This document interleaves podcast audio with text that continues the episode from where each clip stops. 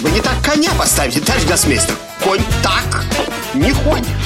А как же, по-вашему, ходит конь? Авторская программа «Ход конем». Здравствуйте. У микрофона гроссмейстер Сергей Макарычев. Уже в ближайший четверг, 16 июня, в Мадриде откроется турнир претендентов на высшее шахматное звание шахматную корону. Иными словами, победитель этого соревнования получит право бросить вызов чемпиону мира Магнусу Карсона и поспорить с ним в битве за высший шахматный титул. Ну а на следующий день, то есть 17 июня, гроссмейстеры сыграют партии первого тура. Любопытно, что один из участников турнира претендентов, а именно представитель Азербайджана Теймур Раджабов, совсем недавно завершил выступление на другом супертурнире. Понятно, что в этом соревновании почти никто из будущих претендентов участия не принимал, поскольку все они, точнее сказать, почти все, готовились к самому ответственному соревнованию данного периода своей жизни, то есть к турниру претендентов. Таковыми можно во-первых, считать нашего Яна Непомнящего, который выступает, как и другие россияне на других соревнованиях под флагом ФИДЕ.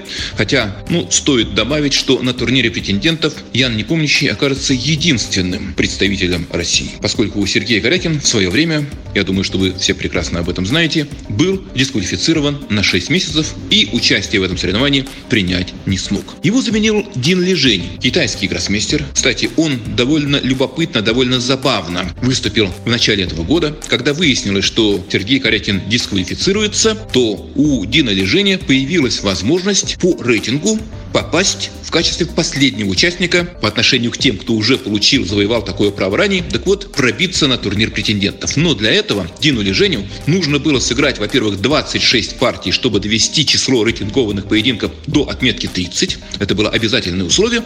Ну а кроме того, выступить достаточно удачно, то есть не слишком понизить свой весьма высокий рейтинг, который тогда был третьим в мире. Так вот, Дин Лежень прекрасно справился с этой задачей, поскольку, я думаю, специально для него, но я я не могу утверждать наверняка, но складывается впечатление такое, что специально под него было организовано сразу несколько турниров в Китае. В Китае довольно сильные шахматисты. В этих нескольких турнирах выступил Дин Лежень, выступил хорошо, слегка повысил свой индивидуальный показатель и, более того, по этому самому показателю, то есть по своему рейтингу, опередил рейтинг фаворита турнира претендентов молодого французского гроссмейстера иранского происхождения Алирезу Фируджу. Ну, я не знаю уж как, так сказать, сложится борьба на турнире претендентов. Понятно, что практически любой участник может если у него пойдет игра, вдруг задать тон и даже выиграть этот турнир. Конечно, я думаю, большинство российских любителей шахмат будут болеть за Яна Непомнящего, но в нем, то есть в турнире претендентов, участвует также целый ряд весьма любопытных шахматистов. Безусловно, это самый молодой участник Али Реза выступающий под флагом Франции. Он блестяще совершенно выступил за команду Франции, который принес серебряные медали на последнем из тех, которые уже проводились на данный момент в чемпионате Европы. Ну и, кроме того, безусловно, Фабиана Каруана, весьма импозантный шахматист участник турнира претендентов. Это еще один американец Хикару Накамура, венгер Рихард Рапот. Каждый из участников надеется выстрелить и добиться успеха. А вот что касается Таймура Раджабова, о котором я мельком сообщил, то он совсем недавно не слишком удачно выступил на супертурнире Норвей Чес который по традиции и уже в десятый раз проходил в норвежском Ставангере. То, что Тимур Раджабов вряд ли выступит слишком удачно на этом турнире, было более-менее понятно, поскольку в подобной спортивной ситуации шахматисты стараются как-то не выплескивать свои новинки, свою подготовку. Поэтому вряд ли. То есть, как правило, в подобных ситуациях спортивных игра у них не слишком идет, и очков они набирают не слишком много. Над Тимуром Раджабовым нависла угроза вообще остаться последним. Правда, в последний момент, в заключительный момент, буквально в двух последних турах он с последнего места ушел и занял по итогам зачета предпоследнее место. А турнир этот, турнир в Ставангере, любопытен весьма сразу двумя обстоятельствами. Во-первых, в нем приняли участие почти все сильнейшие, за исключением участников турнира претендентов. Во-вторых, в нем выступал по традиции, естественно, турнир проходил в Норвегии, чемпион мира Магнус Карсен, ну и целый ряд знаковых фигур. И вот поначалу, например, более успешно играла Весли Соу, потом не слишком хорошо стартовавший Магнус Карлсон развил довольно приличный темп, вышел на первое место. Прекрасно выступал Виши Анант, экс-чемпион мира, ветеран, которому уже сейчас за 50, но после определенного перерыва он тряхнул стариной и заиграл очень свежо, очень интересно. В частности, он смог обыграть Магнуса Карсона в так называемом Армагеддоне. Кстати, вот почему Армагеддон? Дело в том, что схема зачета очков весьма-весьма любопытная и нетрадиционная на турнире применялась. То есть, вначале шахматисты играли как бы классическую партию, медленную ее можно назвать, в которой каждый из них получал по 2 часа на все ходы, а начиная с 41 хода, каждый из них получал бонусы, если, конечно, партия доходила до 41 хода, не заканчивалась в течение первых 40. Так вот, лишь с этого момента 41 хода он получал бонусы в размере всего лишь 10 секунд, а не 30, как принято, в общем, в медленных шахматах. А 10 секунд – это бонус, добавка, характеризующая быстрые шахматы или рапид. И вот поэтому многие, так сказать, традиционно, не оставив себе почти совсем никакого запаса времени после 40 ходов, начинали играть на этих самых добавленных секундах, то есть медленная игра перерастала стремительно, внезапно в быстрые шахматы, и, конечно же, если у оппонента оставался запас времени, то этот оппонент того или иного шахматиста получал определенные преимущества. Так вот, если основная партия заканчивалась победой одного из шахматистов, то он, как и в футболе, получал 3 очка. В случае ничьей соперники получали по одному очку, но еще пол очка, не очко, а пол очка добавлялось тому, кто победит в так называемом Армагеддоне, который игрался с контролем времени 10 минут. Обладателю белых фигур,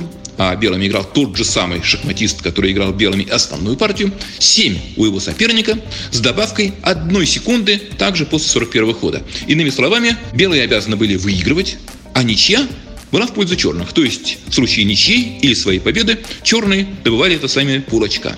На самом деле этот минимальный бонус оказался не столь существенным. Именно поэтому Магнус Карсен, который уступил при игре черными и Весли Соу, и Вишиананду, и своему соотечественнику молодому Арьяну Тари, второму норвежскому гроссмейстеру, который, может быть, не столь знаменит, но играл, выступал совсем неплохо на этом соревновании. Так вот, Магнус Карсен все-таки сумел за счет успешной игры белыми фигурами в большинстве партий в основное время смог вырваться вперед, но в предпоследнем туре лидеры, а лидировали в тот момент на турнирной дистанции Магнус Карсен и отстававший от него на пол очка Виши Анант, лидеры едва не проиграли дружно. При этом Виши Анант допустил совершенно непостижимый, но очень красивый просмотр уже вскоре после дебюта, причем играя белыми против Шахрияра Мамедьярова. Шахрияр Мамедьяров выиграл, и он вместе с Максимом Вашьерографом, французским росмейстером, вполне мог вообще возглавить турнирную таблицу, поскольку Максим Вашьерограф и также черными едва не обыграл Магнуса Карсена в основное время. Но Магнус эту партию спас, пройдя несколько раз через проигрышную позицию в основное время, затем выиграл Армагеддон и перед последним туром вышел вперед. И вот любопытно, что в последнем туре должен был Магнус защищаться черным против Веселина Топалова, экс-чемпиона мира, очень известного шахматиста, который чуток помоложе Виши Ананда, но также относится к ветеранам. А что касается другой пары, то Шах играл, ну, Шах так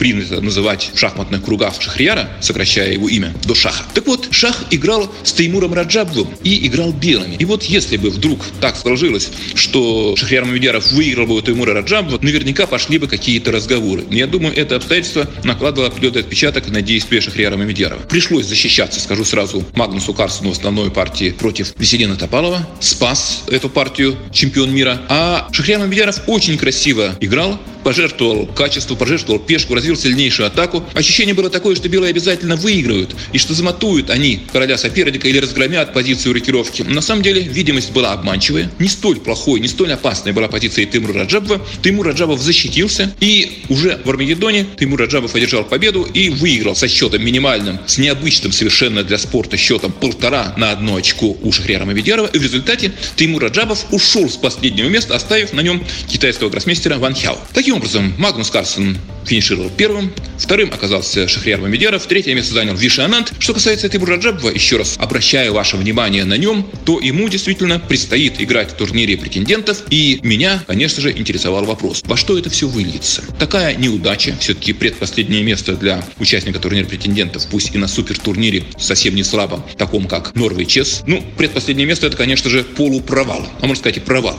Но может быть, если Тимур, как принято говорить, не возьмет дурного в голову и просто будет рассматривать участие в этом турнире как некую подготовку, то, может быть, он войдет в среди претендентов хорошо наигранным, в отличной спортивной форме. Этого нельзя исключать. Хотя, конечно же, главными фаворитами являются, в первую очередь, Алиреза Феруджа, представляющий Францию, и Фабиана Каруана, хотя можно ожидать многого и от нашего Яна Непомнящего, ну и практически от любого другого участника соревнования.